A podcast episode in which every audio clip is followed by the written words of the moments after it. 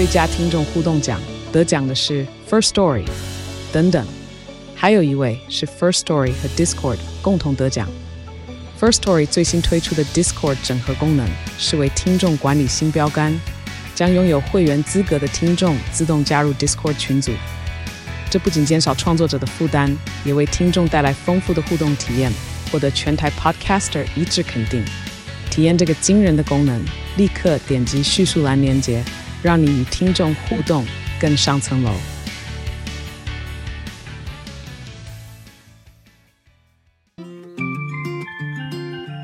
嗨，你正在收听塔小的健康管理，照顾你的身心灵。常常呢会听到一句话。肝如果不好，人生就是黑白的。因为 Tasha 的台语不好，所以这句话只能用国语念给大家了。肝脏呢，从我们有之以来啊，就是很重要的一个器官。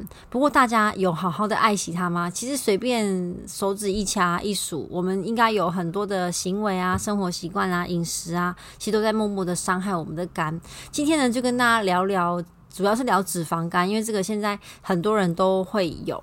那常常在一些健检报告。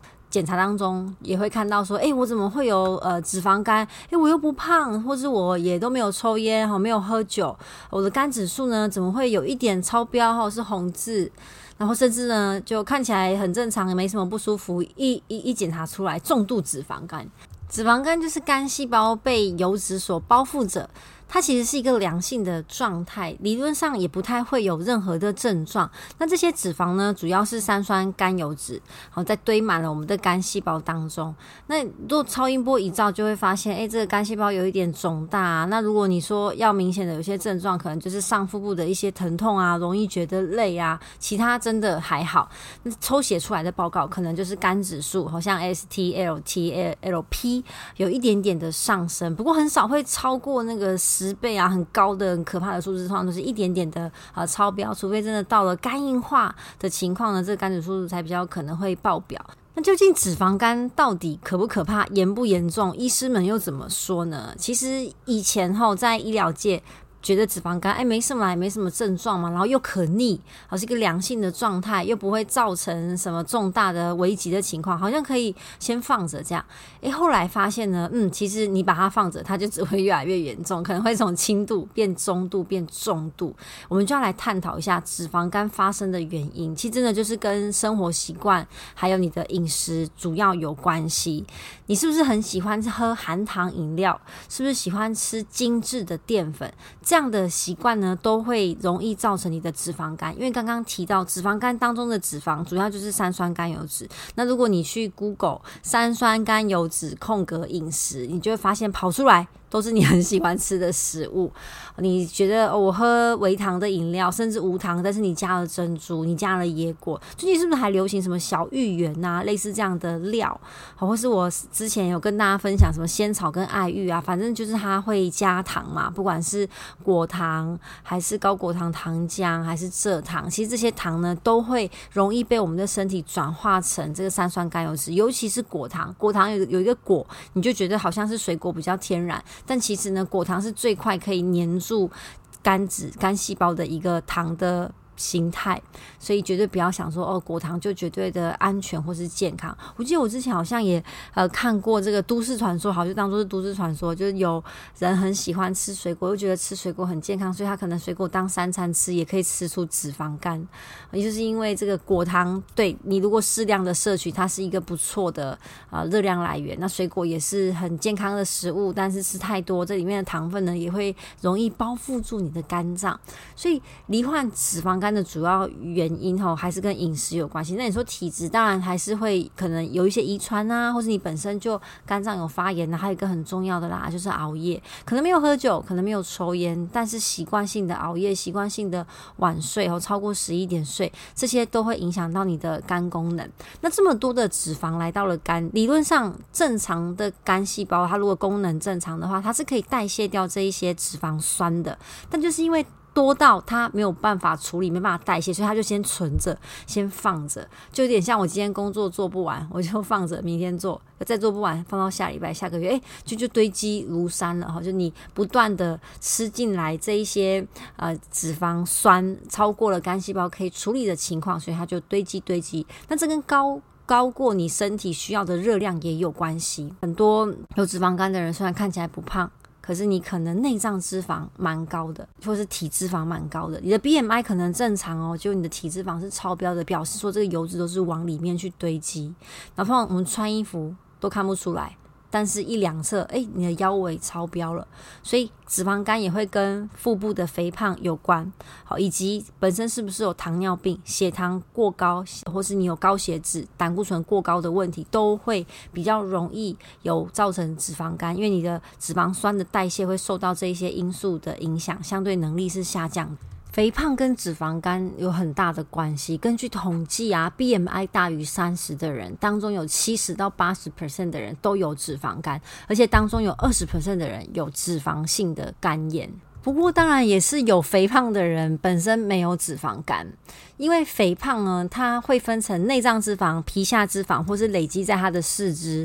脂肪累积的地方不一样，就会对新陈代谢造成不一样的影响哦。其中呢，累积在腹部的脂肪最会容易影响到我们的荷尔蒙跟新陈代谢，甚至影响到我们的脂肪肝，还有血糖、血脂的控制，都会跟腹部脂肪有关系。所以，为什么胃腹部把腰围编进去，我们健康检查的其中一个很重要的数字，而且你在家里自己用皮尺就可以量了，不用去做健康检查就可以测量了。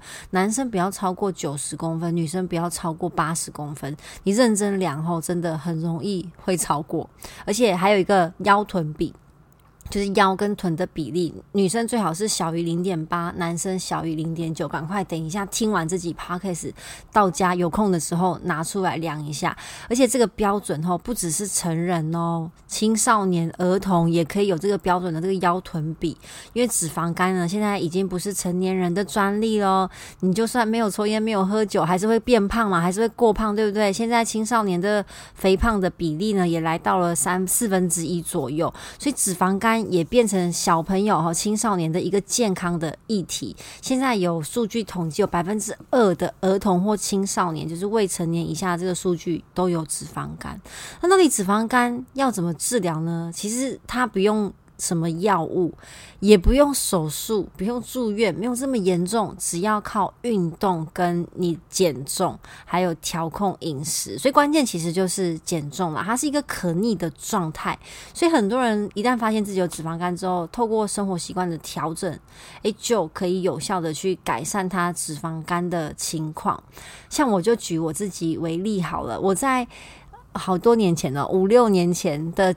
也是在公司的健康检查发现了脂肪肝，轻度的而已啦。而且我印象深刻，那时候医生还一脸淡定的跟我说：“啊，你这个还好啦，没有很很严重。”就因为他说我的同事们都比我严重，那时候我的同事们啦，哇，我是我还是有点惊讶，因为我真的 BMI 是一直都很在标准内，甚至曾经一度就是哦在过轻的范围，然后我一直也有在运动，然后我以为自己吃的算健康，我以为很多人都有这种错觉，也不知道为什么，连我自己都是，然后我就想说哇，这样不行，我还认真的执行我那时候。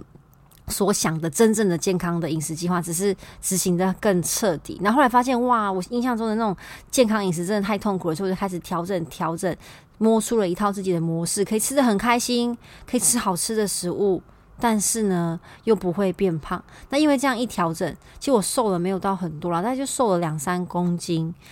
但是整个人的气色跟体态就不一样了，同事们都觉得我好像瘦了十公斤。那根据呢国健署的资料所表示，哈，你体重只要减轻五到十 percent 就可以有效的改善脂肪肝。诶，差不多那时候减两三公斤，差不多是我的五 percent，将近五 percent 左右啦。那后来再去健康检查，就没有脂肪肝的情况了。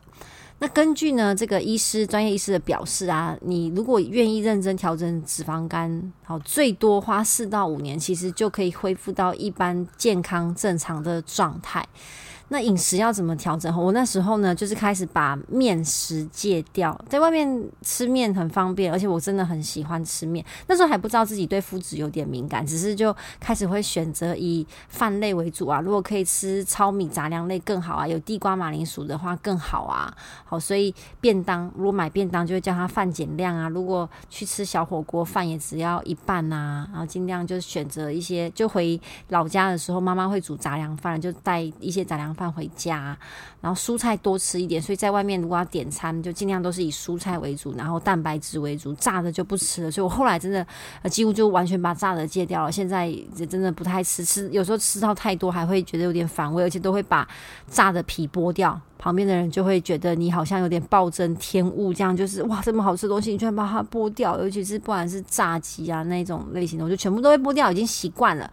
那呃，就算是烤鸡，我其实也会习惯去皮，就是油脂含量就变少了，但是淀粉量也是变得很少。嗯、不要说不要说那个面类啦，我连面包哈，嗯，后来都不太吃。可能也是因为这样，就发现真的自己对麸质过敏。因为你生活当中、饮食当中把这些东西几乎都戒掉，后来再吃到，发现哦，有点呃对这样的食物敏感。这样，那要注意什么呢？嗯，尽量不要过度的挨饿，因为你过度的挨饿，你很容易反弹，就是会狂吃暴吃这样。那狂吃暴吃的情况之下，体重会增加得更快，而且有研究发现哦，呃，有脂肪肝的人，他更不能去承受你饥饿的那一种 呃感受，跟你的体内会有反应哦，肝指数更容易上升。那不要过度。快速的减重，也不要考虑用不合法的减肥药，这些都有可能反而是伤肝的。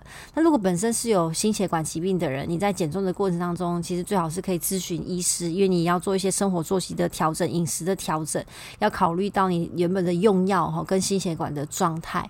那更更不要说一些重大的减重手术，用自费可以做的手术，那其实对于身体来说，也可能是一种负担。